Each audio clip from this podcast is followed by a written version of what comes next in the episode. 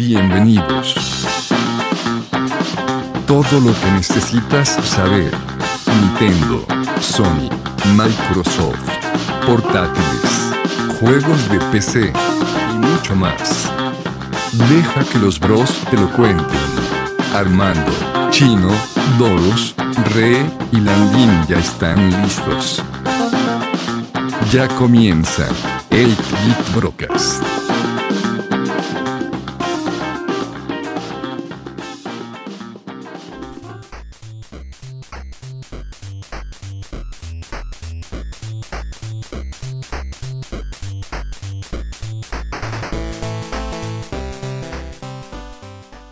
¿Cómo están? Bienvenidos de nueva cuenta a su podcast favorito de videojuegos 8-Bit Broadcast.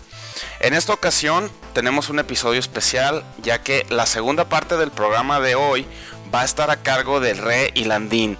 Así que no se nos desesperen, es un episodio especial, no es un episodio que va a seguir el formato normal de nuestro podcast. Sin embargo, eh, no queríamos dejar pasar la oportunidad de comentar las noticias que han ido sucediendo en la semana en el mundo de los videojuegos. Y para comentarlas aquí conmigo están dos de nuestros queridos podcasters. Primero que nada, Armando, ¿cómo andas, bro? Muy contento pues, de siempre estar aquí con ustedes y también ahora sí bien traumado con el Final 15 como me habías dicho. No, no puedo dejar de jugarlo. Muy bien, muy bien. Te dije que te iba a picar el gusanito y ya no lo ibas a soltar, güey. Sí, en eso ando. Muy bien. Y también nos acompaña en esta ocasión Re, quien junto con Landín, como ya mencioné, va a estar a cargo de la segunda parte de este programa. Landín ahorita no está presente, pero en el segundo bloque ya va a estar aquí con ustedes. ¿Qué onda, Re? ¿Cómo andamos? Muy bien, muy bien, aquí emocionadillos con, con esta nueva parte, esta segunda parte que, que les comenta Doros. Y pues ya listos aquí para comentar las noticias. Muy bien. Y pues Chinito, hasta donde te encuentres el día de hoy, te mandamos un saludo aquí los bros. El chino no, no pudo estar con nosotros en esta ocasión, pero estamos seguros que nos está escuchando. Y ya para el siguiente episodio ya va a estar de regreso el equipo completo de 8-Bit Broadcast. Así que bueno, para, para no seguirnos aquí diciendo cosas sin sentido, vamos a empezar a comentar las, noticias muchachones que hubo esta semana. Y vamos a ir arrancando con dos noticias que a mí en lo particular se me hacen así como que ya chole, ya más de lo mismo. Pero bueno, vale la pena comentarlo porque a final de cuentas tienen que ver con los videojuegos. La primera es que, según GameStop, se les acabó el Super NES Classic en cuestión de minutos. Minutos, este, no llegaron ni siquiera a 10, fueron así como 5 minutos y se les agotó. Pero según ellos, muy pronto va a haber más stock en sus tiendas. Así que aquí ustedes, ¿qué, qué escucharon? ¿Escucharon algo o no? Yo sé que aquí en México fue una muy, muy difícil para conseguir el, el, el Super NES Mini. Y que aparte ya la gente lo está vendiendo como por 5 mil, 6 mil pesos en eBay. Fíjate que yo, por ejemplo, vi que algunos amigos lo consiguieron relativamente fácil. No sé si aquí la, creo que la corrida que hicieron estuvo más grande que la del Nintendo clásico, pero pues y definitivamente también se terminó, ¿no? Pero aquí yo creo que sí hubo más chance como de prepararte para conseguirlo. A mí todavía me interesa, pero lo quiero agarrar a buen precio, de preferencia en Estados Unidos o algo así. Sí, definitivo, porque aún si, el, si el tipo de cambio que ha estado subiendo un poquito, ahorita andaba como en 18, 18 pasados, pero vamos a redondearlo a 20, pues te, te seguiría saliendo en mil, mil qué, 1600 pesos, ¿no? Contra 2500 que está aquí. Pues Exacto. sí, sigue estando Casi mucho mejor. Muy bien. Y siguiéndonos por esta, esta línea de mini consolas retro que ya todo el mundo se está subiendo al tren del mame de esto. Disculpen mi, mi lenguaje de excusado. Últimamente me ha estado valiendo más el, el lenguaje, así que ofrezco disculpas si hay, si hay alguien que se ofenda, pero es más natural así, como que, como que guarro. Pero la verdad es que sí, ya es así como que hacerle mucho, mucho a la payasada. Y acaban de anunciar que va a haber una edición mini del Commodore 64. ¿Cómo la ven? A mí se me hace la verdad ya una super jalada. Ahí, ahí yo tengo un comentario porque no sé o sea, entiendo, entiendo el, hype que pudiera, que pudiera sacar el NES o el Super NES, pero Commodore, pues, es que era un, teclado, ¿no? A mí ni siquiera me tocó eso, pero. Sí, exacto. sino, pues, ¿qué tipo de juegos podría haber en el Commodore? No sé. Pues, pues mira, a lo que yo tengo entendido, no.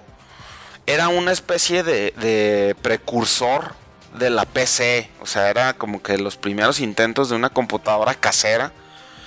Que hasta donde yo tengo entendido, la verdad no soy un experto ni tengo idea, pues porque es una consola de los 70, si no me equivoco. Eh, tenía así como un procesador de texto muy básico y tenía por ahí una interfaz para programar, aprender a programar en Basic. Entonces, pues, en pleno 2017, ¿quién diablos usa Basic? ¿No? Pues, deja, deja tú, güey. A mí ya se me hacía medio.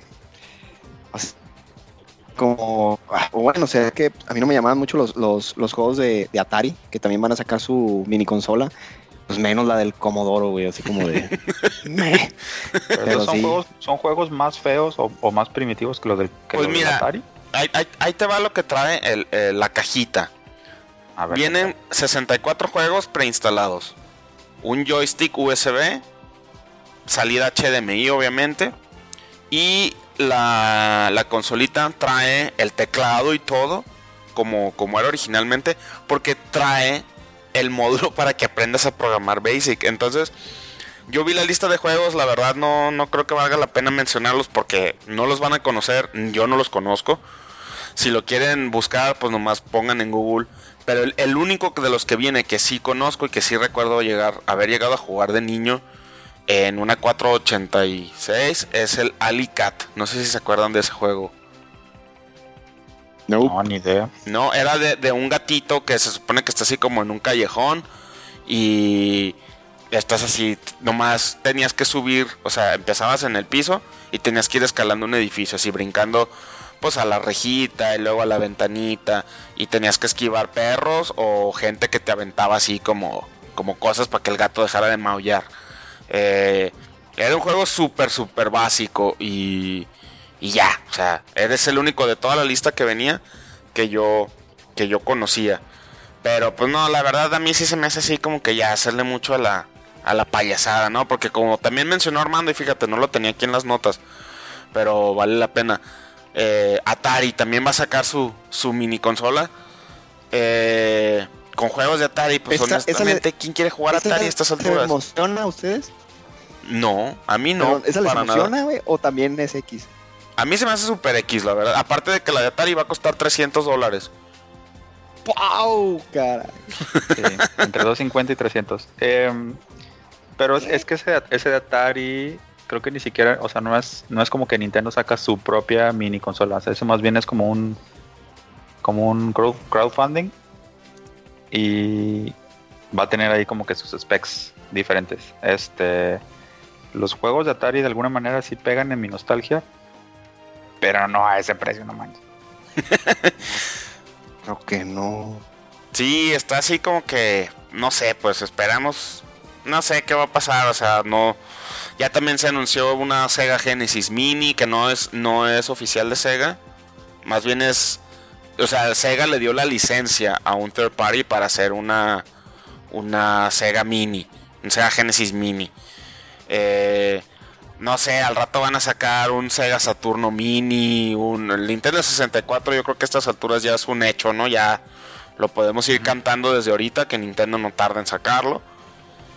Y pues ahí se van a ir. ¿Qué va a pasar si sacan, por ejemplo, un. ¿Qué va a pasar si sacan un PlayStation Mini? ¿Un PlayStation ah, Mini? pues es que ya están, bueno, no sé, porque en el caso de Sony ya tiene una librería muy, muy, muy vasta de juegos clásicos que ya puedes descargar, güey. Entonces, no sé, la verdad, no sé, no sé. O sea, a mí, yo sigo pensando que no lo compraría. Estos, estas ondas de los, de las consolitas minis, a mí no, no me han, no me han convencido, pues, de que sea así un must buy. Este, prefiero gastar mi dinero en juegos nuevos. O sea, Está padre, está, chido el factor de adorno, de tener así como que el, NES o el Super NES así en chiquito, al lado de tu tele con tus consolas más nuevas. Por ese lado lo entiendo y, y, está chido.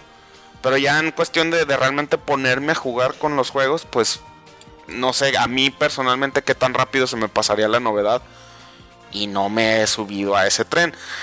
Si me quieres tirar por el lado de que PlayStation es como que mi consola de, la, de mi predilección, pues tendría que ver igual, o sea, tendría que ver si Sony de repente dice un PlayStation Mini, qué juegos va a meter, porque una cosa es cierta, los juegos de 32 bits de Sony no han envejecido tan bien como los de 16 bits de Super Nintendo, güey. o sea, las gráficas de 16 bits se siguen viendo padres ahorita, a que si pones un juego de, de- de PlayStation 1 o de primera generación de PlayStation 1 ahorita, pues la verdad sí se ven muy feitos.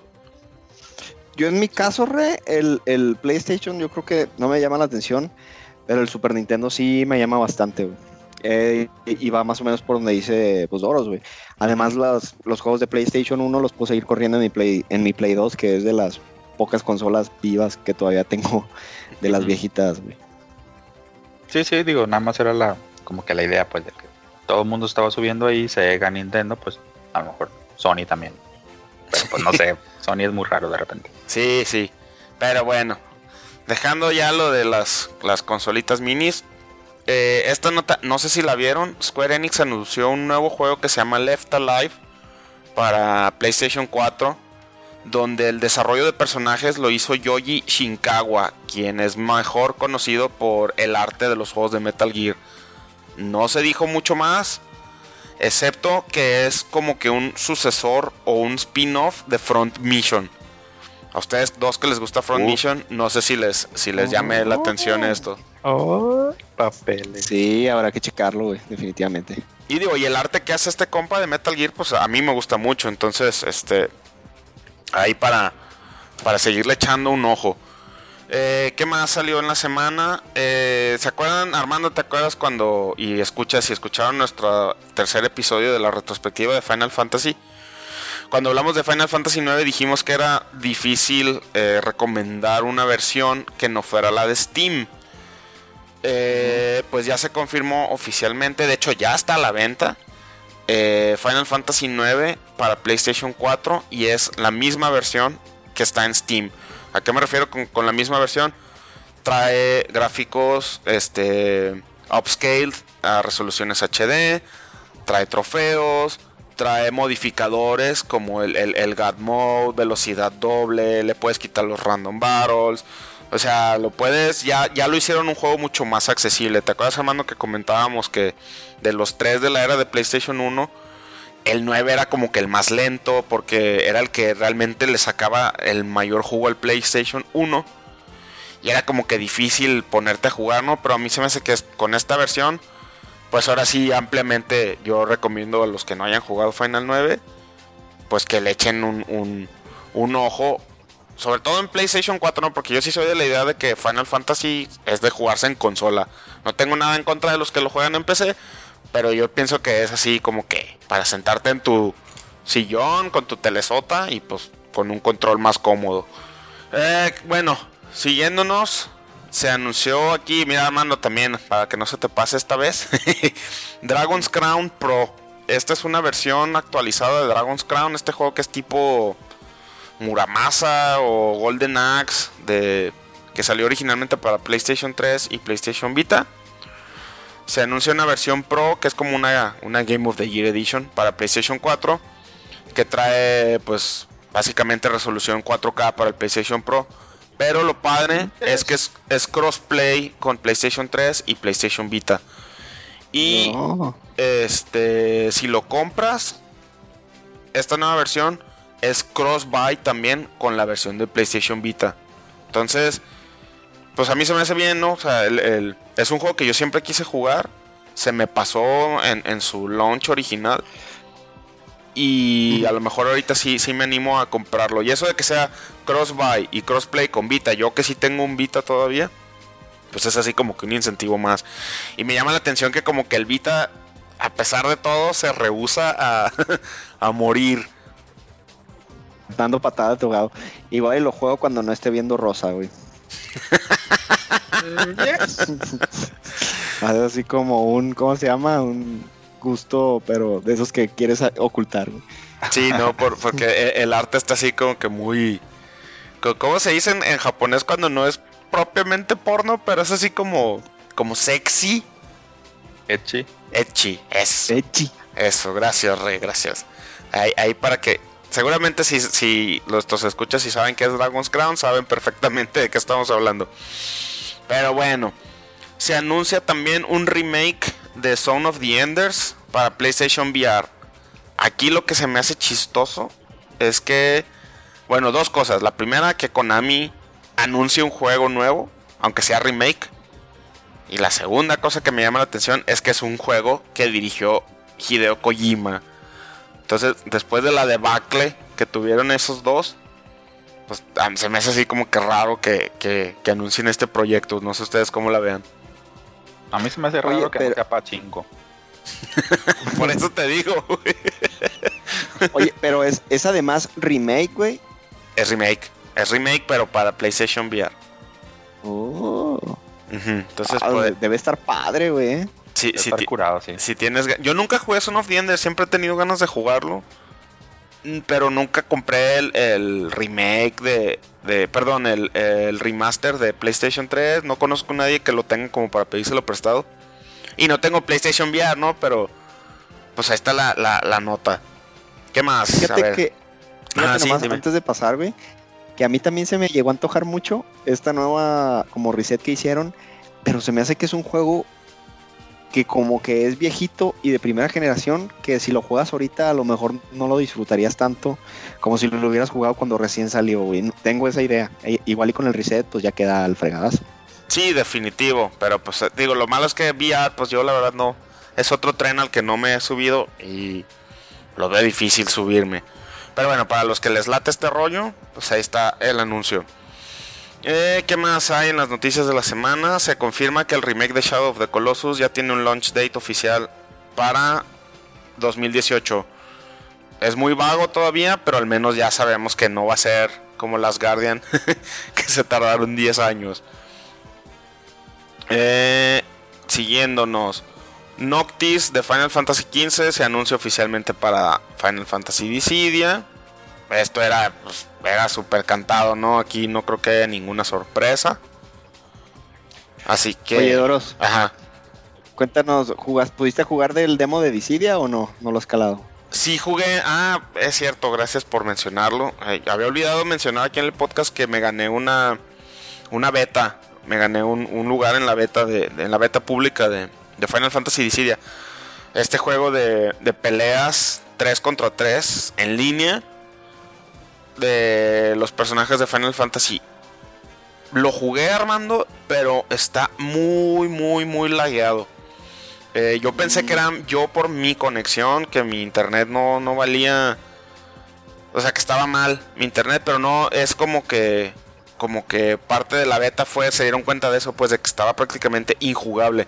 Entonces lo que hice fue que jugué mucho offline contra la computadora y está padre el juego, pero no me convenció por no, o sea, no me voy a esperar al, full release, güey, porque sí se ve que está en, en fase muy, a pesar de que ya tiene mucho tiempo en arcade como que todavía Square Enix no sabe cómo, cómo, cómo vender este juego porque es desarrollado por Team Ninja. No sé si sabías. Este. Mm, entonces es como que muy flashy, peleas así súper alucines, pero no ves nada, o sea, pierdes el control de lo que está pasando en la, en la pantalla. Y después de dos, tres peleas, como que perdió la novedad y ya no, ya no le seguí.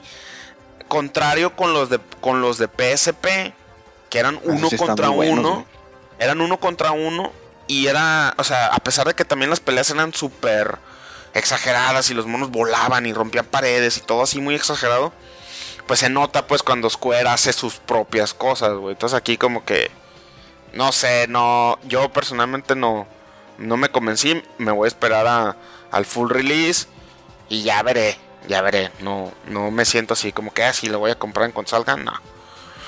Ok. ¿Qué más? Aquí una noticia de, de Nindis. Chino, si nos estás escuchando, para que te siga dando coraje que alguien diga Nindi. Eh, Layers of Fear Legacy anunciado para Switch. Re, ¿qué, qué sentimiento te genera esto? Eh, ninguno. Pues aparentemente, aparentemente el juego, aparentemente el juego es muy bueno. Es un juego de, de como de horror psicológico. Eh, ya tiene poquito más de un año porque lo, lo lanzaron en febrero del 2016. Eh, entonces, pues, pues qué chido que, sig- que sigan llegando juegos al, al Switch. Digo la verdad. El- El Se ve bueno, se ve juego chido. nomás diciendo lo que está, o sea, afirmando lo que está red, está muy bueno, eh, para que lo chequen. Si tienen Switch y quieren llevarse algo así como de, de terrorcito, pues para todos lados, échenle lente a este juego. Muy bien. Eh, ¿Qué más? Raiden de Mortal Kombat se anuncia como nuevo DLC para Injustice 2. Y esto sí me pega in the feels. Porque tengo un montón de ganas de jugar Injustice 2. El 1 me gustó muchísimo. Y, y yo soy muy fan de Mortal Kombat. Pero pues mi cartera no, se ha querido comportar a la altura para poderlo comprar. Así que ahí está otro mono más al roster de, de Injustice 2. Y aquí una noticia que tiene que ver con Xbox, ya que nos han hecho ver que, que no damos muchas noticias de, de- de Xbox, pero lo, lo hemos re- reiterado varias veces aquí en el podcast. No damos noticias no porque seamos anti-Xbox, no damos noticias porque no hay noticias de Xbox. Este, y aquí salió una que es básicamente que la- el ejército de Estados Unidos está usando el control de Xbox 360 para manipular así como robots militares industriales, no sé, una cosa así medio rara. ¿Ustedes leyeron algo al respecto? Yo no, güey. No, tú re. Yo lo que yo lo que alcancé a leer fue que em, estaban utilizando esta pues tecnología del Xbox 360, el control específicamente, porque eh, ergonómicamente para los soldados era como muy muy fácil de alguna manera controlar eh, ese tipo como de am, pues no sé si eran robots pues pero es- ese tipo como de como de maquinaria por así decirlo a por medio de los controles el control de Xbox no es, es muy bueno, de hecho. Eh, no me sorprende que, que una compañía como la milicia de Estados Unidos lo tome en cuenta. Se me hace extraño, pero de alguna manera lo entiendo. Afuera de eso, no sé, no sé, no sé qué más detalles hay de eso. No, pues yo creo que nomás resaltar que sea el control de Xbox 360, ¿no? Que ya se ha dicho Ajá. muchas veces por muchas personas. Yo creo que por la comunidad en general, que es uno de los mejores controles que se han creado en la historia de los videojuegos. Con lo cual, pues yo creo que aquí todos estamos de acuerdo. Y pues yo creo que ese es la- el punto a, a- a destacar de esto.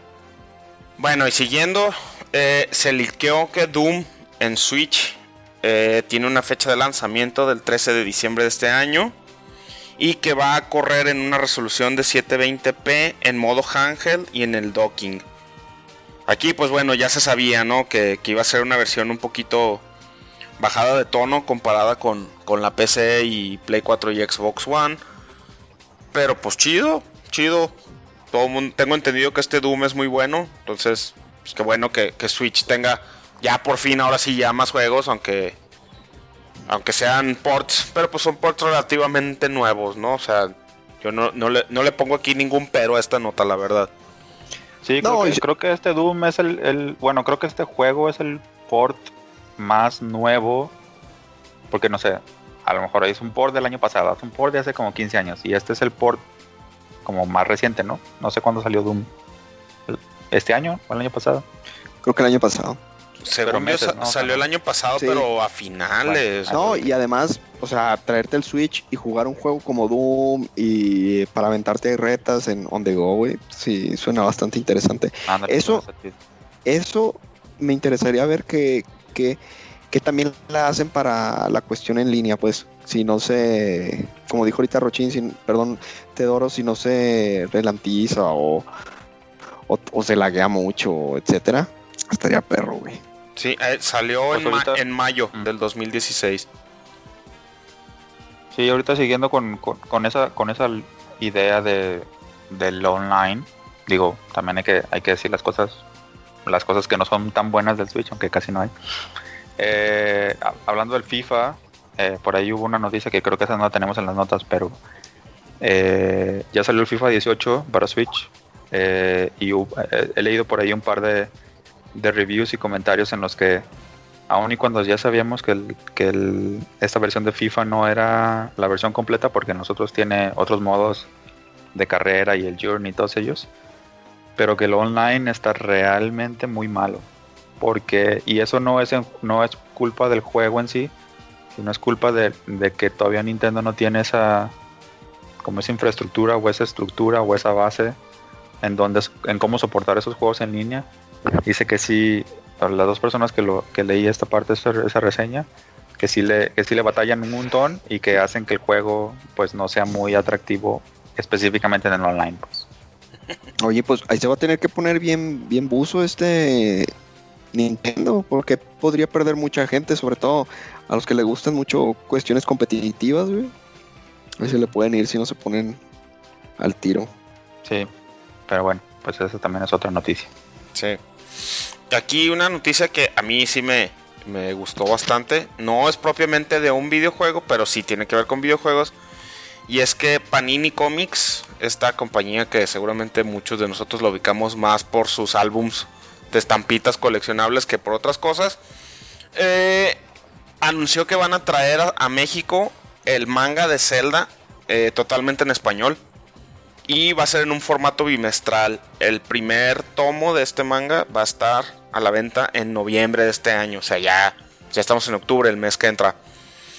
Aquí la, verdad esto se me hace muy padre. Yo muchas veces eh, estuve a punto de comprar como que toda la colección de, los mangas de Zelda en Amazon en inglés. Pero nunca me, me animé por, porque salía muy caro el, envío a México. No sé, no sé en qué consistía que se elevaba mucho el precio.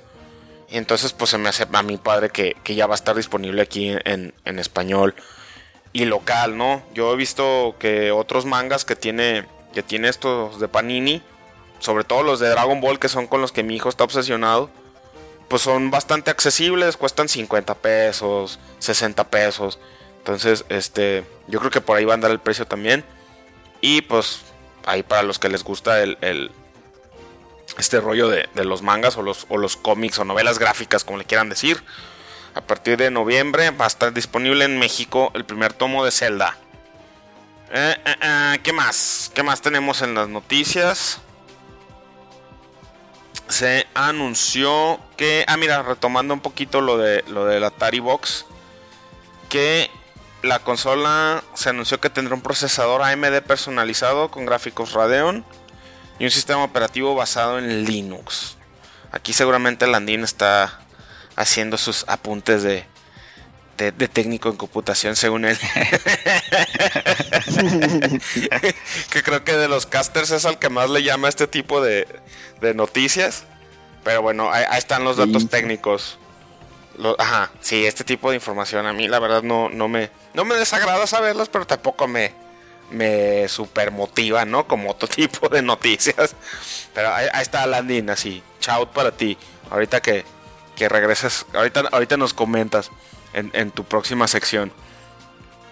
Eh, eh, eh, ¿Qué más? ¿Qué más tenemos? Se anunciaron los juegos de Xbox Free with Gold de octubre. Ahí están, miren, para que vean que seguimos dando notas de Xbox. Para Xbox One van a ser Gone Home y uno que se llama The Turing Test. Eh, de estos dos ubico Gone Home, Turing Test no lo ubico la verdad. Pero ahí está. Y para Xbox 360 va a ser Rayman 3 HD y Medal of Honor Airborne.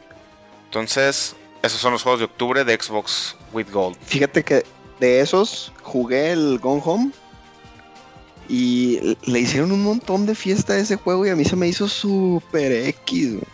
Un walking simulator así de, de una casa, pero pues no sé, a mucha raza le, le gustó el, o sea, sí, texto, historia, etcétera, pero pues tampoco no es así como que todo el praise. Sí, sí, yo, yo también concuerdo contigo. Lo, lo estuvo, estuvo también un tiempo en, PlayStation 4 eh, gratis y lo calé tantito y no, sí, se me hizo super X. Pero bueno, hablando de juegos gratis, también se anunciaron los juegos gratis de, PlayStation Plus para octubre. Y aquí sí están interesantes. Y aquí seguramente Armando vas a, vas a, vas a parar oreja. Porque los juegos de PlayStation 4 gratis del mes de octubre son Metal Gear Solid 5 y la colección de Amnesia que incluye los dos juegos. El, el, Amnesia Descent into Madness y el otro... Ay, se me fue el nombre, Machine for Pigs o cómo se llama el, otro. Sí, el Amnesia, sí, Machine, a Machine for Pigs. A Machine for Pigs, ¿verdad? Entonces estos dos son los juegos de, de PlayStation 4 de octubre. De PlayStation 3 es Monster Jam Battlegrounds, no tengo idea cuál es, a qué les he hecho mentiras. Y otro que se llama Hustle King, son los de PlayStation 3.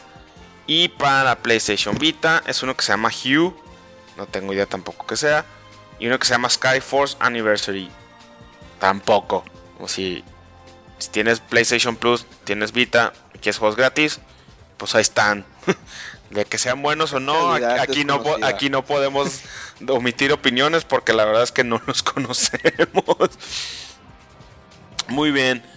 Eh, aquí una noticia re que me gustaría que la dieras tú porque luego yo cuando digo cosas de Nintendo digo burradas a veces porque no estoy tan metido en, las noticias que da Nintendo.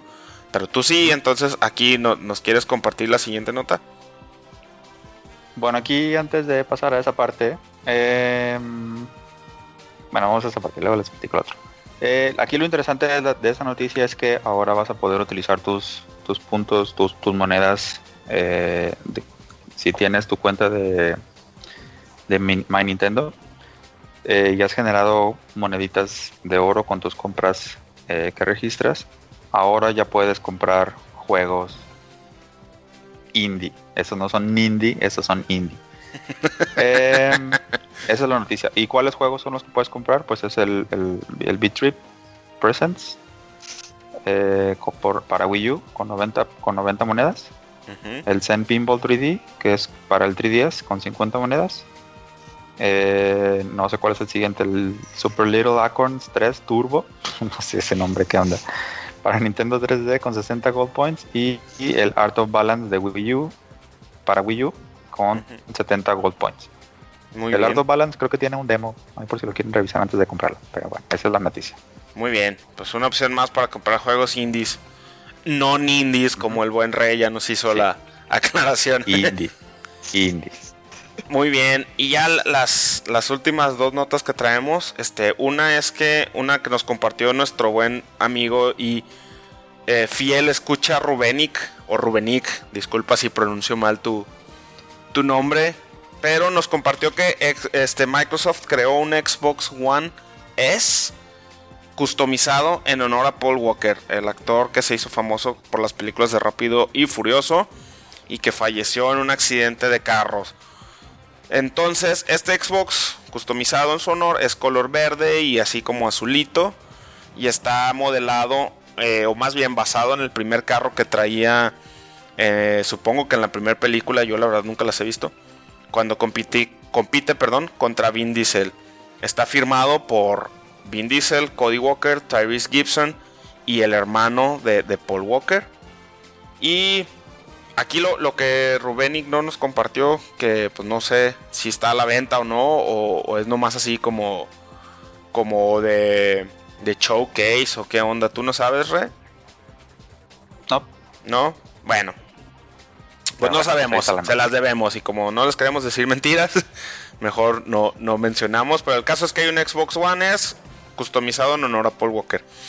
Y la última nota que tenemos para ustedes el día de hoy es una que tiene que ver con Cuphead.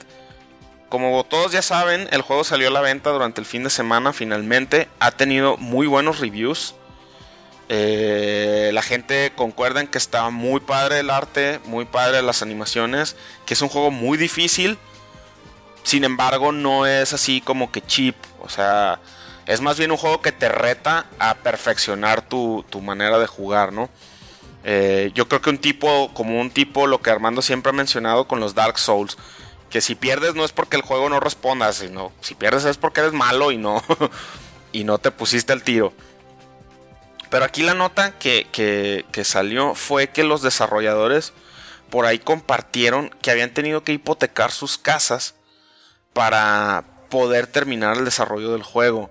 Entonces, le, le pedían así como que a la gente que, que pues que no lo fueran a, a piratear, básicamente. Y aquí en México yo, yo me estuve metiendo a, foros, sobre todo en Facebook, de, de grupos de gamers, ¿no? Donde, donde la gente de veras pedía así de que, oigan, por favor, este, no lo bajen pirata, no, no, este, no fomenten ese tipo de prácticas en- entre nosotros y bla, bla, bla, que hay que apoyar a los desarrolladores. A mí me llamó mucho la atención porque, no sé, yo creo que era un juego tan esperado por el público que a varios los agarró así como que, como que, no sé, como que les llegó pues que, que los desarrolladores hayan literalmente puesto en riesgo sus casas con tal de terminar su juego y de terminar el sueño que tenían pues de, de- de lanzar este juego que ya tenía 7 años en desarrollo. ¿Ustedes qué? ¿No vieron nada al respecto o, o qué opinan?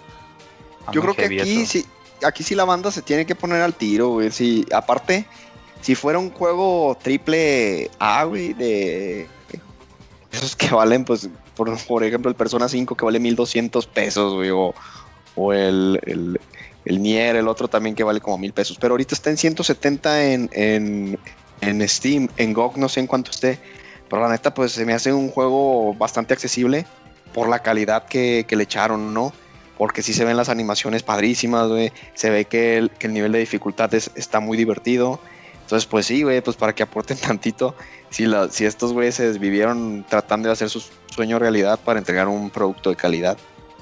Sí, Bueno, yo, por ahí quién sabe qué tanto, qué tanto realmente sea verdad, ¿no? Porque también puede ser, pues no sé, un, algún truco publicitario o algo así para pues intentar captar en base a esa historia, pero pues bueno, digo 200 pesos, creo que está en 200 en Steam. Digo, no es tanto, pero pues ahí tómalo, en- consideración. sí, yo la verdad aquí sí, sí creo, yo no soy, la verdad no soy eh, fan de la piratería. No, no voy a decir que nunca he comprado algo pirata porque tampoco me quiero ser hipócrita. Pero sí es así como que de ya varios años a la fecha evito, evito eh, eh, ser partícipe de esto, ¿no? O sea, si una película me gusta, voy y la compro en Blu-ray o la compro en digital o la rento, los juegos igual. Este, en el caso de Cuphead, pues totalmente de acuerdo, ¿no? O sea, el juego cuesta menos de 200 pesos. Yo creo que, no sé, no, no, no te tomes, no te tomes, este, 10 cocas en un mes y ya, ya ahorraste para comprarlo. Entonces, este, Oye, ahí está la o, nota. Tres, o tres papas grandes, güey, ya están bien. Ándale, o, anda, o sea, no te, no, no te compres tres paquetaxos de esos de, de sabritas y ya la hiciste, güey. Cada uno cuesta como 60 pesos. Sí, güey, no mames. No tomes café del Starbucks. o no tomes café. O sea, de que hay maneras de apoyar, hay maneras de apoyar, pues. Y, y un juego que, que, que, que todo el mundo esperábamos, pues hay que. Así que hay que echarles la mano. La sea o no sea cierto lo de lo de los desarrolladores, pues digan no a la piratería y coman frutas y verduras. Muy bien. eh, estas fueron las, las noticias de, de la semana. Y brevemente, antes de pasar ahora sí a, a lo que es la carnita y así el, el, mero meollo del, del episodio del día de hoy con, con Ray Landin, quienes van a ser los que, los que lo, lo van a estar conduciendo. Me gustaría preguntarles, compas, si traen recomendaciones para el público. Yo sí traigo. ¿Empie- ¿Empiezo yo? Sí, sí, date. Ok. Yo ya tengo. Yo traigo un jueguito. Ahorita que estaba viendo las listas para hacer. ah, checando aquí mi- mi- mis listas de, de Steam. Tengo uno que. Que ya es bastante viejito. Pero yo me acuerdo que lo disfruté mucho cuando lo jugué. Es un point and click que se llama Botanicula. Y básicamente eres unos insectos que están tratando de escapar como de unas arañas que se están comiendo o acabando con la energía vital de- de- del árbol en el que vives. Entonces el juego, aunque suena un poquito así como de, de terror, al contrario, es un juego muy... eh, La animación está bien padre, es un juego de muy, o sea, muy colorido y con una música también que, que te pone de buenas. No está muy largo el juego, creo que te lo acabas como en unas 5 o 6 horas, pero todo el trayecto, la verdad, es, estás muy contento en, en todo el trayecto de, de, lo que estás jugando el juego. Muy recomendado. Muy bien, y este es de PC, ¿verdad? Este es para PC. Muy bien. ¿Tú, Re, alguna recomendación que le quieras hacer a la gente? Sí, fíjate que ya lo, ya lo había comentado en, en, otro capítulo, en otro episodio del, podcast, pero no como una recomendación. Eh, para los que tengan los que tengan Switch actualmente, eh, chequense el demo de Proyecto Octopath Traveler, este nuevo juego que va a salir de Square Enix, que es un RPG. Está muy, muy bueno el, el, demo. Eh, no es el típico demo de que duras, duras jugando 5 minutos y ya te lo, te lo, bloquea, al contrario, te libera dos, dos ah, personajes y esos personajes interactúan entre sí, entonces no es eh, no está restrictivo, tiene áreas que no, que no puedes accesar obviamente, pero el juego te deja jugar o te deja subir de nivel hasta casi, no sé, digo, yo creo que voy a nivel 15 y no he visto que ya, o sea, no me, no me he dicho ya, no, ya deja de jugar porque ya se te acabó el demo, ¿no? Que es muy típico de los, de los juegos o de los demos del, del Wii U, por ejemplo, que son con tiempo. Sí. Entonces, chequenlo, está chido, es un, es un RPG y seguro les, si no les llama la atención, pues bueno, entonces no es su tipo de juego. Pero fíjate que, eh, así como me lo platicas, me recuerda mucho al demo que salió de Bravely Default. Y creo que son del, son del mismo equipo desarrollador, entonces no sé si recuerdas que con Bravely Default también bajabas el demo y podías aventarte hasta veintitantas horas jugándolo. Podías hacer tu mono nivel 99 si querías. Y cuando ya comprabas el juego completo, podías importar este, el personaje y los rewards y las armas y todo. Yo creo que va por ahí, ¿no? Que como que a estos desarrolladores les gusta hacer este tipo de, de demos con... Mm, ahora sí que con sentido, como con, con contenido más bien. Más que el típico demo de media hora, ve las gráficas y ya, ábrase. Ándale. Sí. Ándale. muy bien. Eh, yo también traigo una recomendación, que ahora sí es una recomendación muy, muy retro. Pero estuve jugando mucho, mucho Donkey Kong Country con, con mi hijo esta semana, el, de Super Nintendo. Este, yo lo tengo, o sea, tengo todavía un Super Nintendo y tengo el juego, entonces, este, me puse a, a jugar con él y fue casi, casi como redescubrirlo, porque es un juego que ha envejecido muy bien. Las gráficas se siguen viendo bien. Eh, los controles son muy, muy, este, responden muy bien pues al, input. Y, y ahora con, con, pretexto del mini Super Nintendo, si eres de los suertudos que, que conseguiste uno, pues ahí te recomiendo que, que, le des otra, otra checada a este, a este super clásico de, de Nintendo. Muy bien, jovenazos. Pues con esto cerramos la sección de noticias y recomendaciones. Y antes de, pasarle la batuta a, nuestros compañeros Rey Landín, este, mencionar brevemente y por aquello de las tradiciones que nos gusta mantener en el podcast, que, han estado jugando. Bueno, como lo comenté en el intro, eh, pues yo he estado jugando Final 15. Voy en el capítulo 7. Y pues la verdad del juego, eh, yo, yo al, al fíjate que es, así lo he sentido yo un poquito, güey. Al inicio, en el capítulo 3 lo sentí un poquito, abrumador, porque de hecho como que te liberan todo el mundo y te dicen, órale, si quieres hacer quest, haz quest. Si quieres avanzar, si quieres avanzar en la historia, puedes avanzar. Pero como yo juego las cosas, güey, me puse a tratar de sacar todo, pero ya llegué en un punto en el que terminé casi todas las quests y ya estoy avanzando ya como más, más seguido en, la trama. Y, y, la verdad el juego está muy bueno, está muy bonito. Eso yo creo que es la palabra que más podría definir este juego. Las vistas, eh, las, lo, que vas encontrando en el juego llama muchísimo la atención. Y pues sí, o sea, no hay, no hay mucho más que decir de este juego, está recomendadísimo. Final 15. Muy bien, muy bien. ¿Turre? Ok, pues yo estaba jugando Fallout 4. Fíjate que después de jugar eh, Metroid, de terminar Metroid, me terminé Hollow Knight, que también ya estaba encaminado. Y pues retomé algún, algún juego que tenía ahí pendiente, así como medio choncho. Y pues bueno, le tocó a Fallout 4 y otra vez me volví a enganchar el juego. Este. Digo, sé que le voy a meter, le voy a empaquetar algunas 50 horas más. Pero pues bueno, ese es el, el, jueguillo que traigo ahorita. Muy bien, muy bien.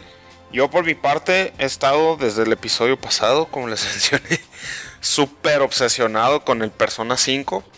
Eh, ya, la verdad es que me, me, convertí así ya como, como esos que redescubren la religión y, y se hacen un... vuelven a nacer. pues ya me pasó así con Persona 5. Al principio lo quería eh, dar así como por un hecho de que era nomás este fanboyada del chino que fue quien me lo recomendó y quien me prestó el juego. De que el juego era así otro rollo, no lo quería creer. Pero la verdad es que después de 60 horas que llevo jugando y que no se ve que ni siquiera vaya a la mitad del juego, eh, me levanto y pienso en jugar persona. Estoy en el trabajo y estoy pensando en jugar persona. Hago, no sé, lo que sea. Tengo 15 minutos libres y pienso si podría estar jugando persona ahorita. Entonces, me tiene súper, súper prendido. Y muy, muy recomendable. A lo que llevo ahorita de, juego, yo sí ya con fe ciega digo que es el mejor juego de PlayStation 4 que he jugado hasta la fecha que he jugado, ¿eh? no estoy diciendo que sea el mejor que hay, el que yo he jugado es Persona 5. Muy bien, este, pues con esto ya creo que terminamos este bloquecito. Y le paso ahora sí la batuta a nuestros compañeros Re y Landín, quienes tienen una plática muy interesante con un invitado especial. Y esperemos que les que les agrade, que les guste. Y ya saben que aquí siempre estamos tratando de innovar y buscar nuevos contenidos para este su podcast favorito 8-Bit Broadcast. Así que yo me despido, yo soy Doros, estuvieron conmigo Armando y Re, Re te la paso, mucha suerte y vámonos.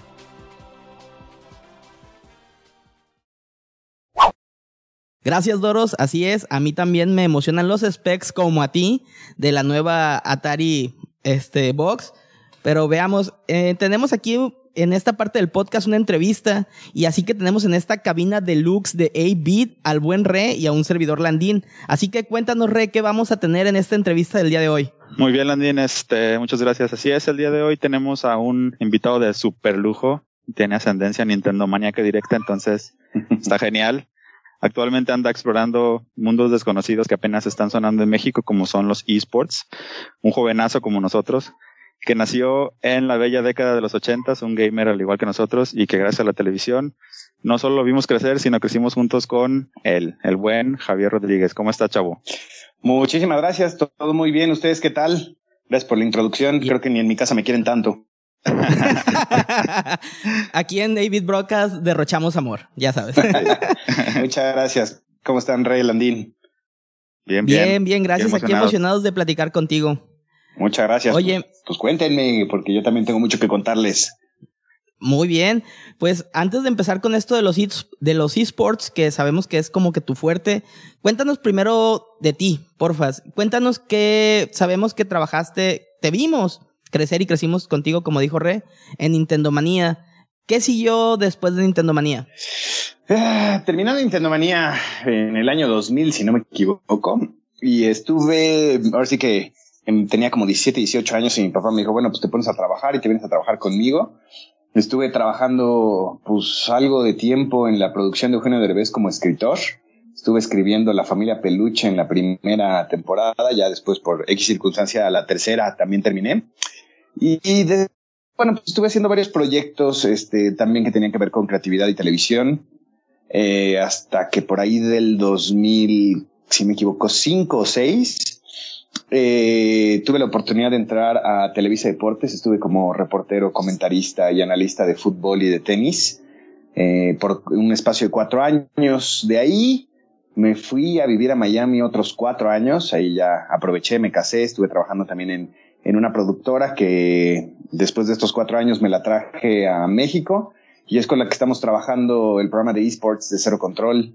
Entonces, eh, pues es un poco del background que, que sigo teniendo. Yo nunca me despegué de los medios de comunicación y de la televisión, pero pues sí exploré otras áreas que no eran mi fuerte, pero pues que también me gustaban. Órale, está, está interesante eso, fíjate, porque eh, normalmente como no, como no escuchamos tanto de ti después de, entonces era, era como que importante que nos contaras qué había pasado. Y bueno, pues no podemos dejar de, de hacer o de aprovechar esta oportunidad para, para hacer esta pregunta que extrañamente siempre que la hacemos, que cuando la, se la hacemos a alguien que creemos que tiene la respuesta, extrañamente tenemos problemas técnicos. Probablemente tú sí sabes, a ver, ¿quién, sabes quién es Axie Spot y Spot? Sí, es lo único que te voy a decir. Sí, sí sé quiénes son. Oh, qué bueno que no me preguntaste quiénes son, porque pues, mi respuesta hubiera tenido que ser diferente. Maldita sea. ¿Sabes quiénes son? Sí, sí, sí, lo sé. no, nos equivocamos al hacer la pregunta. pero bueno, prueba superada. Oye, a ver, y también dentro de tu pasado y como pues sabemos, te relacionamos a ti como gamers en el mundo gamer, cuéntanos cómo te inicias en los videojuegos, no, no en los medios de comunicación tal cual. O sea, tú como un chavillo como nosotros, ¿cuál fue tu contacto con los videojuegos? No queremos preguntarte más que eso. ¿Cómo, cómo empiezas tú en los videojuegos? ¿Cómo empiezo en los videojuegos? Pues realmente eh, por mi papá, que alguna vez nos llevó un Intellivision y jugábamos eh, cuando íbamos a casa de mis abuelos eh, eso fue como mi primer contacto y me encantaba. Cuando mi papá empezó a trabajar eh, en lo que fueron los previos de la revista Club Nintendo, los boletines de la revista de la tienda de insurgentes, este, ahí que él me empezaba a empujar, mira, va a salir tal juego, mira, esto es lo que nos necesitamos para este, pasar tal eh, cosa de Zelda. Y de ahí, pues, fue todo. Extrañamente, yo creo que soy de los pocos, si no es que el único, sin exagerar junto con mi hermano, que su papá lo obligaba a jugar videojuegos en esa época. Y este. Qué, feo. Y a nosotros, y a los otros amigos, no, es que dejas las cochinadas, ya ponte a estudiar, ponte no sé qué. Y mi papá sí, sí me obligaba. Mira, qué envidia. sí, la verdad es que sí. Entonces, tu primera aproximación fue con, por lo que dice Zelda, ¿no? Y, y por lo que hemos estado estalqueándote, perdón, investigándote, hemos, hemos visto que Zelda representa, pues, algo muy especial para ti, ¿no? Sí, sí, te marcó el primer Zelda. El primer Zelda yo creo que es eh, uno de mis favoritos. O sea, obviamente Ocarina, A Link to the Past, ahorita Breath of the Wild. Me han gustado mucho, pero el primero es como yo creo que es mi primer logro como videojugador porque lo acabé sin ayuda, solitito, me gustaba la historia. Y la verdad es que para mí sí, sí representa eh, buenos momentos en, en, en, mi infancia, en mi juventud, incluso ahorita mujer con la que estoy casado. Cuando salió Twilight Princess nos quedábamos, en lugar de irnos al antro cuando teníamos 18, 20 años, este, pues nos quedábamos jugando este, Twilight Princess y la pasábamos mucho mejor terminábamos igual a las 5 de la mañana, pero sin una gota de alcohol. Pero sí representa unos momentos muy importantes para mi vida. La verdad es que tanto que tengo hasta dos tatuajes de Zelda. Tengo una Master Sword y una Trifuerza. Por eso te decía que cuando te estábamos pues haciendo el, tu background check, tu stalkeándote, perdón. Ah, no sé, ya. Sí vimos eso. Y somos, por ejemplo, Rey y yo en el podcast, no por decir fanboys, ¿verdad? Pero somos los los asiduos defensores de Nintendo. De hecho, ahorita estamos grabando en la mañana a nuestros escuchas y yo me estoy tomando mi café en mi taza de Legend of Zelda. Y Re también es súper fan. Sí, ah, pues tenía que presumirlo. O sea, a mi hija yo, a mi hija yo le digo que, es mi Zelda porque es mi princesa. Mira. Claro. Entonces, hasta, a ese nivel llega mi cariño. Por ese grado. Oye, Javier, y, y aprovechando, ¿qué otro tipo de consolas si es que tuvieras, aparte de la PC, claro, tienes ahí en casa? ¿Qué consolas? Perdón, es que te, perdí un poquito. Pues ah, prácticamente, no, no te preocupes, tengo eh, prácticamente todas las consolas. Eh, sí, sí tengo el Switch, tengo el PlayStation, el Xbox. Yo realmente lo que juego más es PlayStation. Eh, mm, pues es que depende el tipo de juego, pero muchos de mis amigos también tienen Play. Entonces, eh, como que se hace mi clan de Destiny o mis amigos que me echan reta de FIFA, entonces ahí están en Play. Pero también me gustan mucho las exclusivas, por ejemplo, un Gears para echarte en Xbox. O sea, realmente depende mucho, pero sí, sí tengo todas y ahora sí que afortunadamente por la chamba hay que probar todas. Eso sí, definitivamente. Ven, muchachos, el, el fanboyismo no cabe dentro de nadie. Se los dice alguien que creció con Nintendo y también Javier, ah, ¿verdad?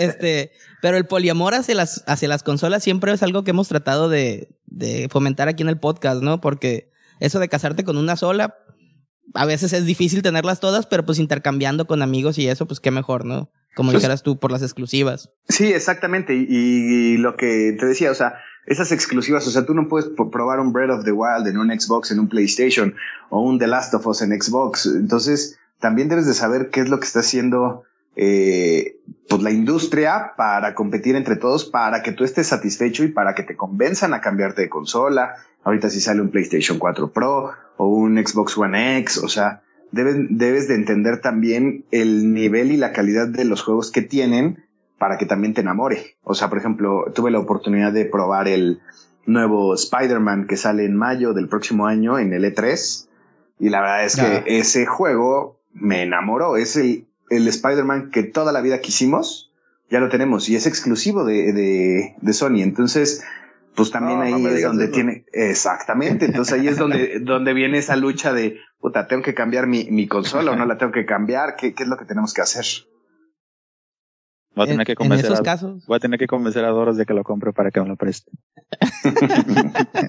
es lo que te iba a decir, la, la red de soporte así social que tienes de videojugadores, tienes que tener un amigo por interés que tenga Xbox, tienes que tener un amigo que tenga PlayStation y otro Nintendo. De Sí, plano, si no puedes comprártelas todas. sí, no, la verdad es que también es difícil. O sea, la, la cosa aquí en México está muy, muy fuerte por el dólar. La verdad es que sí te pega bastante. Eh, incluso el producto llega casi hasta el doble, ¿no? De lo que podría ser una compra en Estados Unidos. Pero pues si eres inteligente y como dices, si compartes alguna cuenta, o sea, por ejemplo, eh, mi hermano me dice, no, es que yo no tengo mucho tiempo de jugar, pero a veces le pone juegos, bueno, pues le comparto mi cuenta, él baja sus juegos y ya aprovecho y yo también los pruebo. O de repente, pues no estoy ocupando el PlayStation y le digo, métete y juega, no sé, un Horizon, métete un The Witcher. Entonces, pues ya también él lo disfruta y también, pues también es bueno compartir, ¿no? Creo que Sí, Claro. este, e- eso aprendimos en el modo local cuando competíamos, compartíamos nuestro Super Nintendo, nuestro 64, Play 1, todo eso. Lo malo es que ya no puedes hacer el truco de prestarle a tu hermano el control sin que esté conectado. Pu- Pues te diré que sí, ¿eh? Ahorita estaba probando mi, mi Super NES Mini con mi hija y quería fuerzas del control. Entonces, como viene un segundo control, pues ya le di el otro y ya pensaba que estaba jugando. No es mi hermano, pero pues es mi hija. Qué afortunado eres, por cierto, de haber conseguido el, el Super NES Sí, de hecho. Mini. eh. Un poquito. un poquito. sí, aquí está. Sí. Aquí ni con las preventas ni con nada, pero ya nos haremos de él de alguna forma legal y no tan cara. Sí, no, Pero- la verdad es que volaron, volaron y la gente sabía. Entonces también para la próxima que vuelvan a, a lanzar alguna preventa, los que se animen de verdad tienen que hacerlo. Es, es una buena joyita y este, tengo la suerte que también Nintendo nos, nos proporciona uno, Nintendo América nos lo manda para hacer reseñas y esto. Y también pues por unos cuantes ahí de la industria de, de tiendas, este, pues también nos ayudaron a, a facilitarnos también para la gente cercana. Órale, oye Órale. Javier, y eso, y eso ahorita que comentas, esa, todavía tienen esa, esa relación con, con la parte de Nintendo. ¿Con quién, perdón? Es que se, te- se me cortó, perdóname. No, no te apures. Lo- eh, la pregunta es de que si tienes todavía contacto con, ahorita que comentabas lo con Nintendo. Con Nintendo sí, pero de manera muy lejana. O sea, realmente Nintendo no tiene una representación en México. Y este, la verdad es algo triste por lo que queremos a la marca. Ahorita nada más tiene una agencia de relaciones públicas que es la que se encarga de medio eh, mandarnos los, los juegos, en este caso la, la consola. Realmente tengo muy, muy poca relación ya con la gente de Nintendo América. No era como antes, cuando era este Seito, que era el distribuidor, y ya como que llegó Gamela y todo esto. No, ya se nos perdió eso en el camino. Y ahorita te digo, nada más nos limitamos a una agencia de relaciones públicas que hace bien su chamba, ¿no? Pero pues sí nos hace falta un representante oficial de Nintendo en México. Es por lo que gritamos todos los episodios aquí en... Por muchas cosas, ¿no? En el podcast. Que pues tiene una base bien fuerte, ¿no? Nintendo aquí en México y pues debería. Sí, caray. La- y no solo en México, ¿eh? Toda Latinoamérica también le guardan mucho cariño a la marca. Entonces, eh, ahí desgraciadamente, creo que los números, como lo ven ellos fríamente, dicen, bueno, pues eh, Nintendo Latinoamérica, por así decirlo, es realmente como si fuera otro país, no una cantidad de países por lo poco que se genera. Entonces ahí es donde viene, ah, pues entonces nada más manténlo como de lejitos y listo. Eso es cosa que no me gusta a mí, la verdad. Mm, Sí, a nadie creo. Pero bueno, pues Eh. ah, es- eso nos pasa por, por no, no tener la cantidad de ventas que tienen en Estados Unidos. Eh, Digo, por estar al lado del, del consumidor más grande del mundo, ¿no? Finalmente. Nos Sí. vemos chiquitos en comparación. Sí, no, incluso hasta con Brasil, ¿no? O sea, México, de toda la parte de compra-venta de videojuegos, representa el 22% de Latinoamérica. Y aunque es uno de los mercados que más crecen, pues seguimos siendo abajo de Brasil simplemente por la cantidad de brasileños que hay. Sí, la, sí, pues sí. Pero bueno, como ven, Bien, bien. Oye, y hablando de Nintendo, este, hay planes, ahorita que nos decías, ¿hay planes para, para revivir a Nintendo Manía tal cual? No. ¿O ya se ve muy lejos? No, es prácticamente imposible. La verdad es que antes, cuando estábamos con Nintendo Manía, eh, la verdad era muy fácil porque prácticamente todas las third parties, pues era nada más el único mercado que tenían hasta después que apareció el PlayStation. Realmente era el único lugar donde podían sacar sus videojuegos. Ahorita, eh, aunque ya abrió otra vez con el Switch su mercado, eh, la parte de Nintendo global, no nos alcanzaría para hacer un programa. Además de que, bueno, pues ya como se fragmentó la relación con Nintendo, este, ya no somos, como te decía, uno de los mercados más importantes para ellos. Eh, tampoco es sano nada más hablar como de una, de una de las marcas, porque sería como crear o intentar crear un mini monopolio que no existe.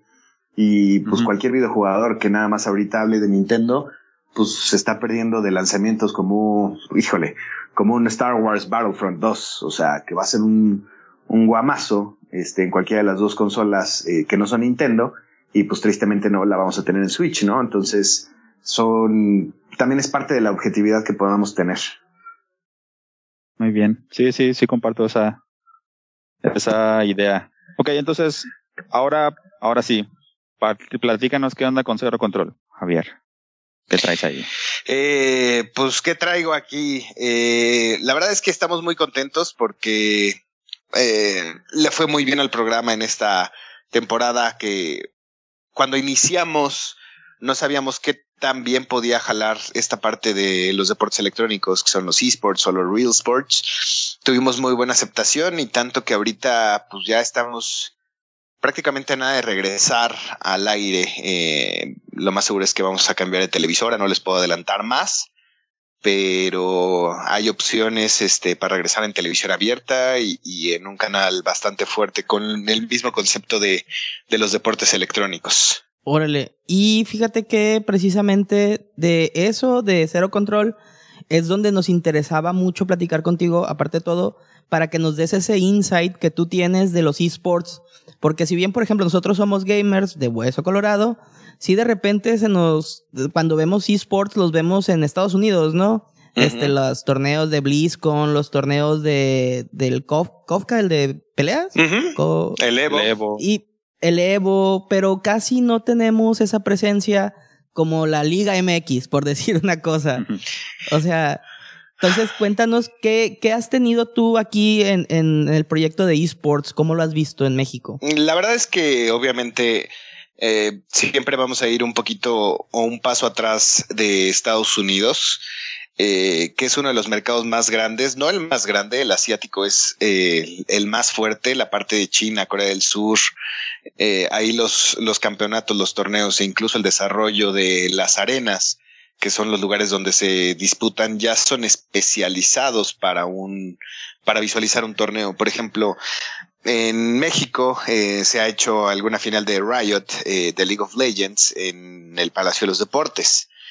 Pero el Palacio de los Deportes está hecho pues para básquetbol, para conciertos, no está hecho para una visualización de competencias electrónicas. Entonces allá en Corea ya están haciendo arenas como tal que están específicamente diseñadas para que toda la gente vea las pantallas, para que vea en dónde están las estadísticas. O sea, está a un nivel mucho más eh, superior. Y en la parte de México se están haciendo cosas buenas y cosas malas.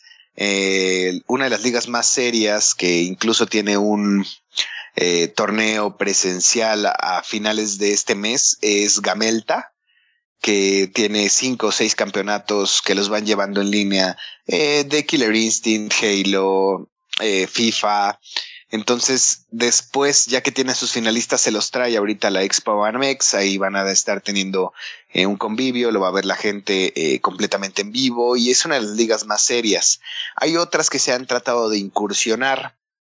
Eh, no me gusta hablar mal del no presente, pero hay ligas que han abusado, incluso decían, bueno, pues vamos a repartir N cantidad de premios y resultó que eran dos centavos y la gente se enojó.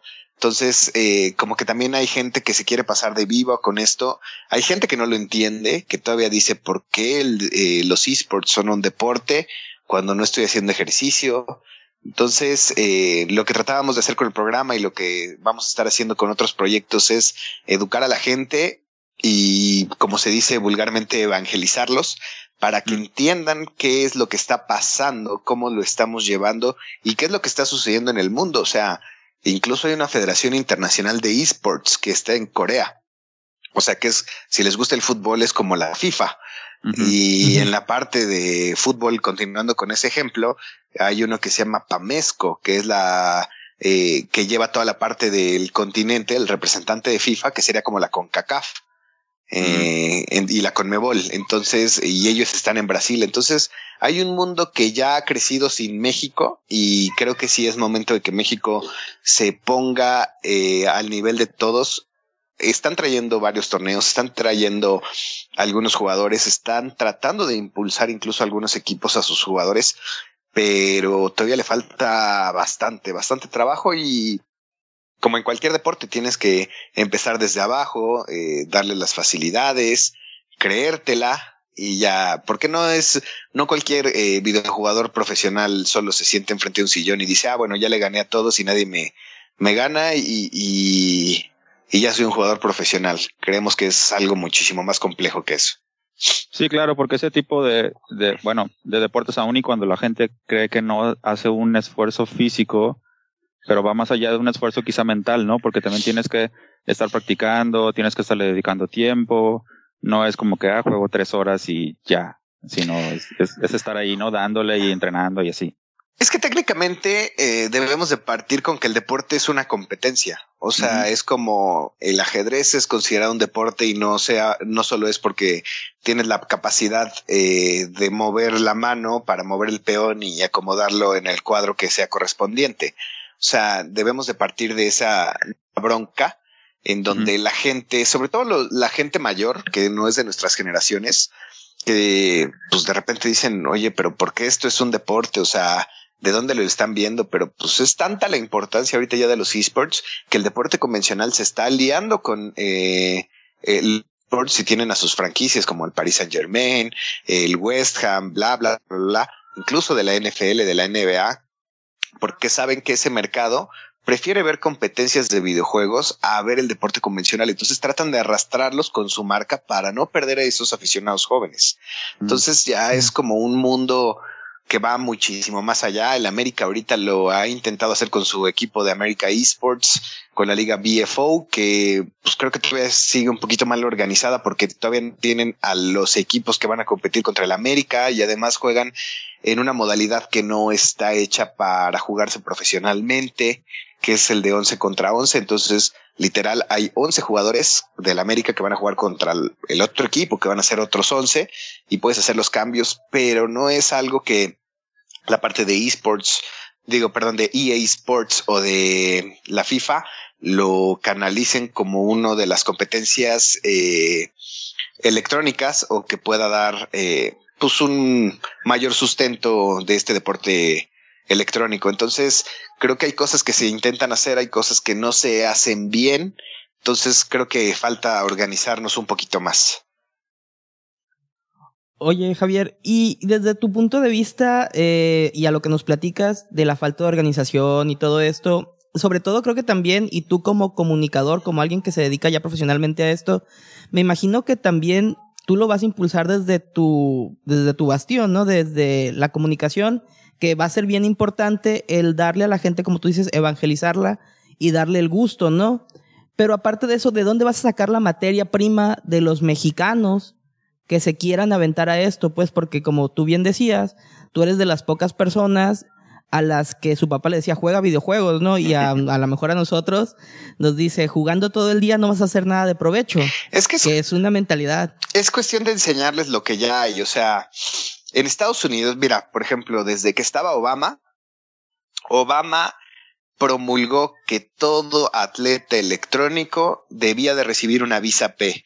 La visa P, para que los que no saben de, de, migración de Estados Unidos, es la visa que le dan a los atletas que van a jugar en la Major League Baseball, en la NBA, o sea, cuando jugaba, no sé, por decirte algo, eh, por ejemplo, el Cubo Torres, que ahorita juega en Houston Dynamo, él tiene esa visa P. Entonces es el equivalente que recibe un jugador profesional cuando va a una de estas competencias en Estados Unidos. Esa es una de, tantas que te puedo mencionar.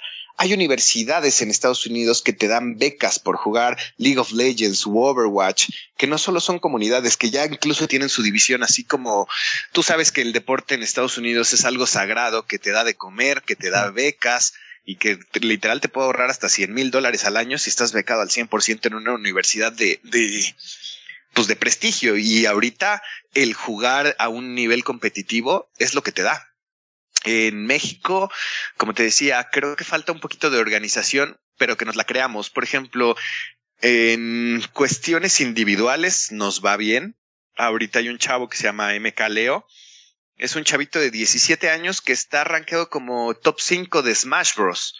Que tiene 17 años. Entonces le ha ido muy bien. Eh, ha competido en Japón, en China, en, en, el Evo, en México y lo ha hecho bastante bien. Ahorita incluso está patrocinado por uno de los equipos eh, en Estados Unidos, eh, que es el que se lo está llevando estos torneos. Entonces, este chavo en dos, tres años podría ser el número uno pero si no fuera por su equipo de Estados Unidos, ¿quién lo está apoyando? ¿Quién le puede dar un sustento? ¿Quién le puede decir, bueno, aquí puedes entrenar? O no sé, entrena estas horas porque tu competencia, por decirte algo, está en Corea, está en Estados Unidos, que también son los, los buenos en Smash Bros. Entonces debes de jugar en ese horario, porque era lo que te decía, y volvemos al mismo ejemplo, es si yo juego y nadie me gana en línea, no, no me la voy a creer que soy realmente el mejor. Porque, por ejemplo, en League of Legends, si juegas a un horario que es el nuestro, que es un horario completamente americano, posiblemente europeo, eh, tu competencia de verdad no está al nivel como la asiática, que tendrías que jugar a las 2, 3 de la mañana para encontrarte a los mejores. Entonces, son una serie de factores que te digo, hay que enseñarle a la gente que ahí están, que se la crean, eh, por decirte algo, caso específico, eh, Coca-Cola. En Estados Unidos, tú sabes que Coca-Cola es una de las marcas más conocidas a nivel mundial y ellos tienen su presupuesto de mercadotecnia para todas las regiones, pero tienen una que es bastante atractiva, que es el presupuesto dedicado para torneos de esports. Entonces, ellos tienen incluso ya una división que va eh, con dinero a los deportes electrónicos. Eh, tienen incluso sus redes sociales que son Coke Esports para que también estés siguiendo estos torneos, para que veas cómo te pueden apoyar.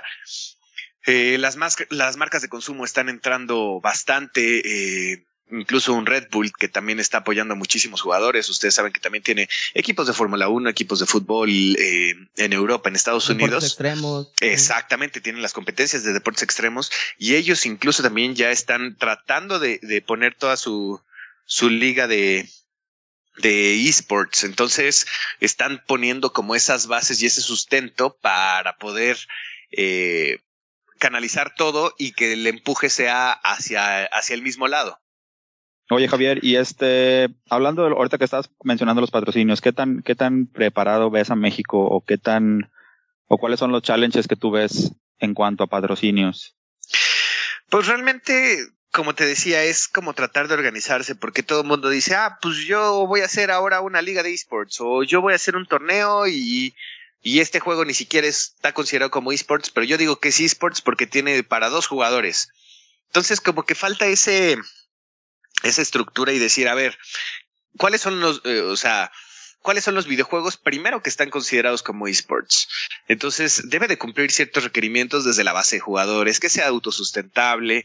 Eh, son demasiados factores pero te digo, como que todo el mundo dice, ah, bueno, como, ahora sí que como no hay una cabeza, pueden decir, ah, bueno, pues yo ahora voy a hacer la cabeza. Pues sí, ¿tú por qué? ¿Con qué bases? ¿Qué es lo que estás trabajando? Entonces, eh, no sé, creo que, que se necesita como poner un poquito de orden. Hay, te digo, eh, Gamelta, que es el que lo está haciendo, creo que muchísimo mejor. Incluso eh, lo están subcontratando, por así decirlo, eh, la industria como un Xbox, por decirte algo, se asoció con una de las ligas más importantes que es Gfinity, en donde ellos se traen y van a tenerlo, si no me equivoco, en enero o febrero, van a tener el campeonato de regional de Halo 5, como lo tuvieron el año pasado. Entonces los que ganen aquí se van a llevar, si no me equivoco, 70 mil dólares y además van a poder ir al mundial. Entonces, eso es algo bastante llamativo para nuestra región. A mí me encantaría que pudiéramos tener un FIFA Interactive World Cup, que es el campeonato de FIFA que ya se jugó hace relativamente poco ahorita en Londres, hace tres semanas, cuatro semanas, eh, porque es un deporte muy simple para entender al que no está apegado. Eso también creo que es eh, parte de la comunicación de los, de los esports, o sea, es si tú eres un papá de 40, 45 años y llevas a tu hijo, bueno, pues si ves FIFA, sabes que el que tiene la pelota tiene que meter el gol y listo. Pero si el mismo papá se lleva a su hijo porque se lo pidió a un campeonato de League of Legends, se va a meter la aburrida de su vida porque no sabe qué es un jungla, qué es lo que son las torres, qué son los minions, qué es lo que tienen que hacer, porque el mismo mapa. Entonces también ese, el poder eh, traducirles poco a poco de qué trata, qué es lo que está pasando. Y también en la parte de la industria de los esports, también creo que se debe de mejorar la comunicación. Uno de los retos más importantes es, por ejemplo, si tú ves el béisbol, pues bueno, siempre vas a, como director de cámaras, siempre vas a ver el, el, que tiene a la pelotita, ¿no? Entonces puede estarse robando la base uno, pero pues tú vas a ver la, la, pelota si la atrapan o no, para ver si es un out, por decirte algo. En los esports, en un juego como un Destiny, un League of Legends, no puedes tener, o sea, bueno, sí puedes tenerlo porque es lo que pasa, pero la acción solo, no solo pasa en una cámara, pasa en 10 cámaras, porque son 10 jugadores. Entonces, quizás se están agarrando entre todos en diferentes zonas. Entonces, ¿cómo switcheas? ¿Cómo pones? Eh, ¿Cuál es la más atractiva? La gente de Riot. El highlight. Exactamente. O sea, el highlight, pero si lo estás viendo en vivo, o sea, igual hay veces que, ay, es que no vimos la toma de lo que hizo Landín, este, mientras estábamos viendo la de Re, y entonces regresamos, ya sabes. Entonces también eh, ellos me platicaban que tienen un pequeño delay de siete segundos de lo que está pasando en el momento con el aire, por así decirlo, en las transmisiones en Internet, para que ellos vayan visualizando cuál es la cámara o cuál es la toma más importante en esos siete segundos. Entonces, imagínate el, lo que es también la comunicación como tal. O sea, no es solo bueno, pues vamos a ver videojuegos, es desde este la transmisión, el director de cámaras, el switcher y como te decía, también que tú como espectador tengas la facilidad de entender. Sí, incluso hasta los comentaristas tienen ahí chiste. Exactamente. Oye, Javier, y en eso mismo, ¿tú crees que, bueno, tu perspectiva ya profesional, ¿crees que haya algunos esports que sean mucho más como de entrada, más de gateway? Eh, por ejemplo, yo me imagino, como tú decías, para conectar a generaciones, el FIFA es una excelente forma, ¿no? Al igual que me imagino los juegos de pelea. ¿Tú crees que se debe impulsar este, aquí en México primero eso? Vaya, o sea, si como tú dices, les metes de repente un RTS, que tú y yo sabemos lo que es, este, pero si me escucha mi papá me dice, pues, ¿qué es eso, no? A decirle, es un juego de pelea, es un FIFA.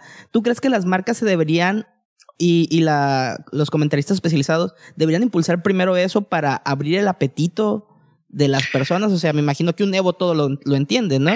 Sí, sí, pero no. O sea, es. Mm. Imagínate que, que, yo te eh, tratara de contestar diciéndote, bueno, los juegos de pelea sí son los más fáciles de entender, pero el videojuego más jugado en todo el mundo, en todas las consolas, ni siquiera es en consolas, en PC y es League of Legends. Entonces, ¿qué necesita la marca para decir si le entro a un juego de peleas que me van a ver, no sé, por decirte algo, diez mil personas o que me va a ver un millón de personas, aunque yo no lo entiendo, de League of Legends? Entonces, también es lo que eh, vuelvo a lo mismo, es la base de jugadores, el tipo de campeonatos, porque, por ejemplo, como eh, poníamos el ejemplo de FIFA, hay muchos restaurantes que venden alitas que dicen, ay, vente y te puedes ganar 20 mil pesos. Bueno, pues también están como devaluando eh, la capacidad de un torneo que pudiera ser prácticamente formal. Entonces, ¿qué prefieres? Meterte, meter, no sé, 200 pesos porque puedes decir, ah, bueno, pues igual y yo le gano a los de esta zona, a los del barrio, lo que sea, y me pueda ganar 20 mil pesos o competir para ganarme un derecho a ser de los mejores 32 del mundo en un Visa Challenge que me lleva a Londres, en donde van a estar los mejores. Entonces, también es ponerlo ah, de un lado hacia el otro el tener esa organización que te decía, muchos pueden decir, o sea, porque incluso EA puede decirle a estos de restaurantes, ¿sabes qué? Pues deja de lucrar con mi imagen o págame los derechos de una licencia. Entonces, también es la industria, nos estamos, estamos apoyando a que crezca, pero también hay abusos, ¿no? Entonces eso es lo que debemos de tener cuidado. Sí, vaya, y, y hacerlo, como tú dices, no malbaratarlo, no este, sin sonar mal o gacho, como de repente meterte a una academia de fútbol o meterte a jugar en el torneo que organizan los de la oficina, ¿no? Como todo Godín, o sea, ¿a qué le tiras? ¿A, irte a, un lado u otro? También, no sé, aquí en México no me ha tocado ver en los, en los, con los esports, fíjate, no me ha tocado ver las, las, ¿cómo se llaman? Cuando hacen a un jugador en específico toda su preparación, como sus reseñas, porque sí he visto en Estados Unidos que tienen psicólogo, que tienen entrenamiento físico, este, psicólogo, o sea, toda esa, como el, antecedente para que tú, vaya, vitores al Michael Jordan de los esports, ¿no? No sé si aquí también estén preparando algo, como por ejemplo con este chavito de 18 años. Eh, sí, con Leo. Mira, realmente hay varios factores eh, que, que sí están pasando. Sí, ya hay ídolos de esports, incluso tú sabes, un Roger Federer, eh, es imagen, por ejemplo, de Gillette, que es la marca para rasurarnos. En Europa, si no me equivoco, no me acuerdo si fue en Europa o en Estados Unidos, por decirte algo, este Leo, que sería como su contraparte de alguno de los títulos, no recuerdo cuál era, él ya era la imagen para rasurarte, o sea, ni siquiera al chavito le salía pelito, ya sabes, y ya era la imagen para Gillette porque está, saben la importancia de ese joven que pueda tener eh, de una manera exponencial. Sí, como deporte hay que crear ídolos, hay que enseñar cómo, cómo es el entrenamiento. Eh, ustedes saben, pero igual para los que nos están escuchando, la parte de las gaming house son, digamos, como los centros de entrenamiento en donde están las, eh, los videojugadores profesionales. Y sí, ahí están los psicólogos, ahí les dan una buena alimentación, ahí están entrenando 8, 10, 12 horas diarias eh, deben de tener eh, pues una buena conexión de internet. Eh, no es solo competir con una pantalla de 80 pulgadas, es tener un monitor que tenga una respuesta rápida en, eh, porque por ejemplo, nosotros si jugamos en una televisión convencional, pues es diferente eh, o hay una latencia, un retraso entre lo que yo le indico al control a lo que se está viendo. Entonces se debe de ver con monitores profesionales que tienen incluso hasta un milisegundo de respuesta. O sea, igual. Donde los cinco. Exactamente. Entonces, eh, no es eh, pues una cuestión fácil de decir, ah, bueno, pues ya aquí tengo una consola, unas palomitas y, y mi pantalla de 80 pulgadas. Y vamos. Entonces, ahí, entonces ahí es donde recaían muchos de los problemas hace dos, tres años de la competencia en México, porque eh, el caso específico de los monitores en League of Legends les iba muy mal porque cuando les ponían un monitor de respuesta están acostumbrados a que hay una latencia. Entonces, cuando ya los ponían con un milisegundo de respuesta, por decirte algo, decían, no, es que este juego está muy rápido, entonces no estoy acostumbrado y todo lo que entrené durante seis, ocho, diez meses valió. Entonces, es dar esos fundamentos desde el inicio. La, la misma memoria muscular, ¿no? Como tú dices, o sea, mi, mi visión, reacción. Exacto. Sí, o sea, y aquí es cuando, si de repente los specs alguna vez yo hablaba de eso, sí importan, ¿no? Porque no importan hasta que se necesitan. O sea, mi monitor G-Sync o con un, un milisegundo no es lo mismo que el que está a 5. Y, y sí a estos niveles profesionales, pues sí, como tú dices, es la competitividad que te da cada cosa, ¿no? El mouse más rápido, el mouse más responsivo, las teclas táctiles. Aquí sí importa la potencia. Por supuesto, los mouse, o sea, los mouse te deben de dar, si no me equivoco, nueve, eh, siete clics por segundo. O sea, primero que Siete puedas clics hacerlo. por segundo. Que pue- primero que puedas hacerlo, perdón, son nueve. Que primero que puedas dar tú los clics a, a nueve segundos y después que el equipo te dé para poderlo aguantar. No puedes jugar con el mouse con el que haces tus conversiones en Excel para ver cuánto debes en el banco. Entonces, ahí es donde tiene que entrar esa seriedad. O sea, es un futbolista profesional, no puede jugar con pants, no puede Claro. jugar con, con zapatos sin tachón. Entonces debe de tener un equipo que cuesta dos mil pesos, que bueno, en su momento se los regalan las marcas o lo que sea, pero sí debes de tener unos tacos de alta calidad para la alta competencia. Béisbol no vas a entrenar con los eh, bats de que te venden en las esquinas para que juegues con tus hijos. Debes de tener ciertas características la madera. Entonces es, como te digo, eh, ver desde el inicio y desde, de- mejor dicho, de raíz, cómo estamos fundamentados en la competencia de los esports para podernos la creer, porque el talento hay, ¿eh? O sea, hemos tenido a, por ejemplo, dos subcampeones mundiales de FIFA y tristemente les ganó el mismo en diferentes ediciones, que fue Bruce Granek, un francés. Entonces, eh, el talento hay, siempre va a haber talento ahí perdido o desperdiciado, o que incluso no sabe que lo tiene porque no se la cree. Pero imagínate que tú de repente dices, ah, pues no me va tan mal y se acerca un, o vas a un torneo que es un semillero en donde dices, oye, pues sabes qué, este, nos gustó cómo juegas, te queremos contratar y darte tanto dinero mensual para que juegues de manera constante. Ahí te cambia la vida y no sabes que lo puedes hacer porque nadie se te ha acercado o porque no hay un torneo semillero. Claro. Oye, y, y en esa misma línea, los que sí saben que tienen el, el- la capacidad o que tienen el, el- la chispa para hacerlo, ¿tenemos equipos en México? Así ya conformados oficiales. Sí, hay bastantes equipos. Eh, por ejemplo, uno de los que más me gusta y que tengo el mucho, eh, ahora sí que el gusto de conocer, se llama Sixens. Ellos eh, han sido campeones nacionales de, por ejemplo, Rocket League. Y es un Órale. equipo que trabaja con de manera muy seria, que incluso han mandado a sus representativos a la Rocket League Championship, en donde quedamos en un top 30. Entonces, si comparas que son 100 países, bueno, pues estamos dentro del primer tercio, no nos está yendo tan mal. ¿Qué es lo que tenemos que hacer? Bueno, pues ellos tienen que mejorar ah, en sus entrenamientos y todo esto y lo están haciendo. Pero ahorita con la liga de Overwatch que se iba a hacer por regiones y que estaba muy bien pensada, que no se ha e- ejecutado, bueno, también hay equipos que se están postulando para tener un equipo competitivo.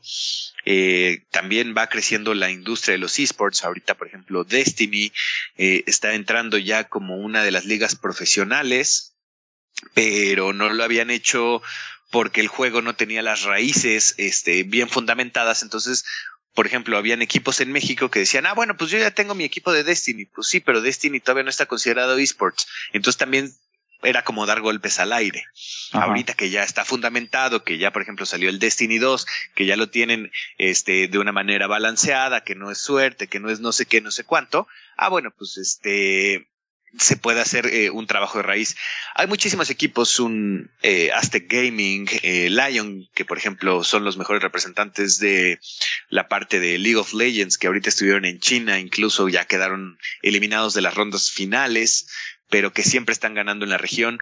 Hay muchos, muchos, y creo que hay que buscar una gran cantidad de, eh, de equipos eh, en línea que tú puedes poner este equipo esports México y te van a, aparecer y que te acerques a ellos también para que te digan cómo pueden ayudarte o si tienes el nivel o que te hagan un scouting o todo esto.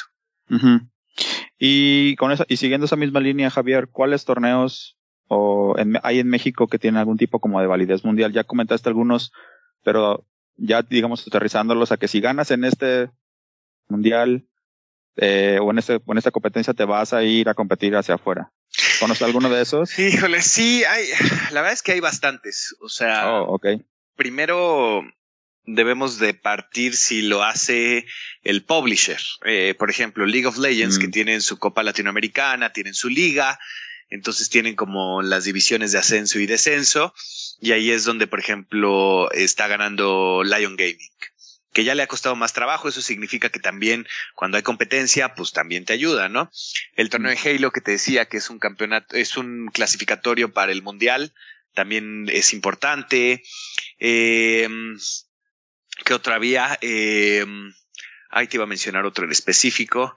Eh, también, por ejemplo, los que está organizando Electronic Arts eh, el caso este específico del Visa Challenge, que fue el clasificatorio de la región para que también fueran los mexicanos. Bueno, nada más ganó un mexicano la posibilidad que se llamaba Reina y lo eliminaron tristemente en la fase de grupos. Hay muchas este, opciones. Te digo, creo que hay falta también lo que esté pasando. Por ejemplo, eh, me enteré también que Ubisoft estaba haciendo las, los torneos de Rainbow Six Siege, pero no sé hasta dónde te llegaban a un clasificatorio porque yo nada más estaba enterado que ganaban aquí los mexicanos y listo, pero ya no supe si iba a pasar algo más o si se lo están guardando o si no me lo comunicaron bien.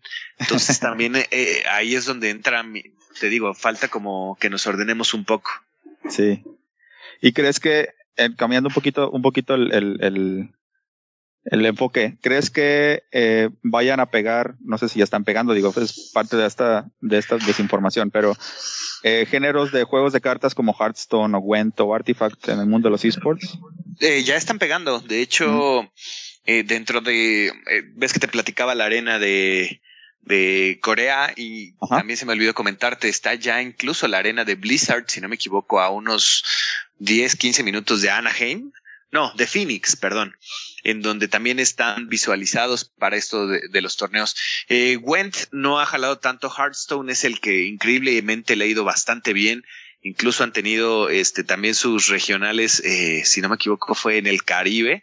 El equipo ganador se llevó 100 mil dólares. O sea, no son tan llamativos porque no es lo mismo, oh, va a tirar eh, el conejo encantado contra unos disparos este en Halo, en Destiny, en, en cualquier juego que me digas o una gambeta en FIFA, no es tan llamativo, pero sí como tal el fundamento de lo que trata es muy sólido.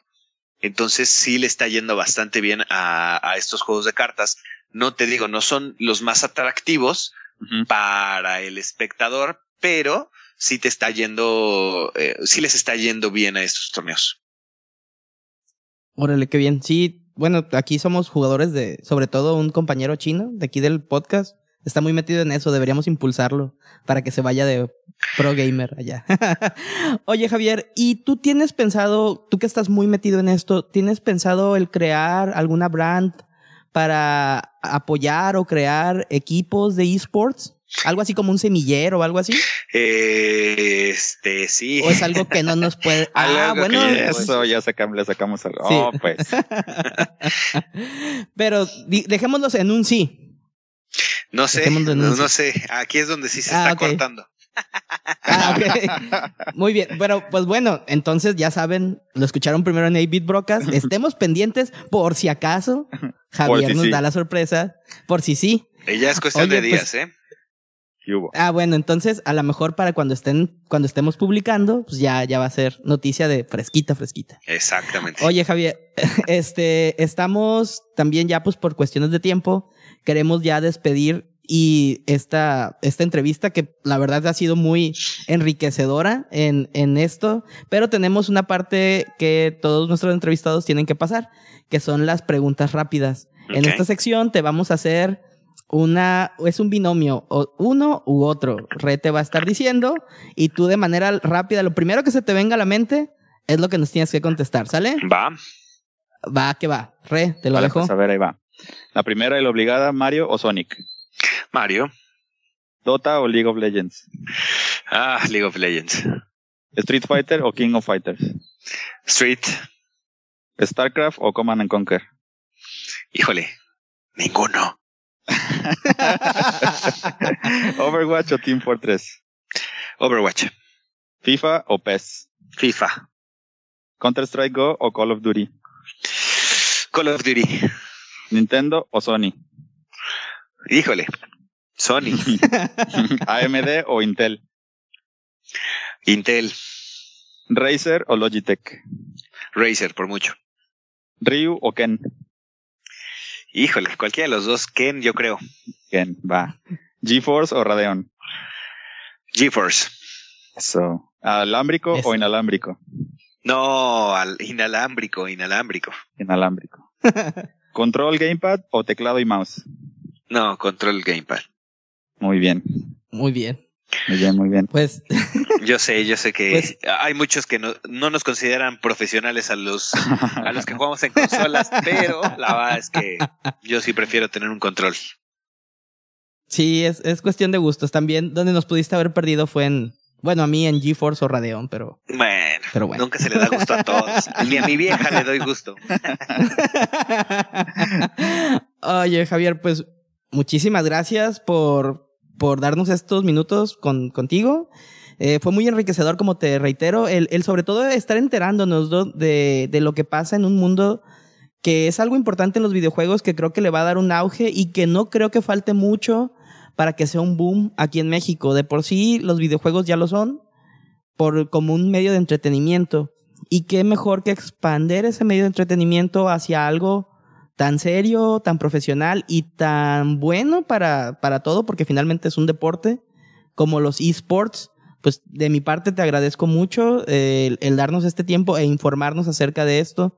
Y te, a ver, Re, ¿tú algo que le quieras decir a Javier? Eh, pues nada más antes de, antes de pasar con mi, con mi despedida, eh, darte las gracias por tomarte un tiempito. La verdad, uno a veces como, como videojugador cree que porque tiene su consola de última generación o lo que sea, no, no hay más allá, pero esta plática que tuvimos contigo de esports, yo desconocía un montón de cosas y bueno, ahora definitivamente le voy a, a, a poner más foco a esta parte de los esports porque sí, sí está muy interesante. Muchos juegos que yo juego, eh, digamos, muy casual o single player, pero bueno, te das cuenta pues de que está todo este mundo de competitivo y pues nada, muchas gracias por todo tu, por todo tu tiempo y tu, y tu información. Eh, no sé si quieras compartirnos tus, tus redes sociales después para seguirte.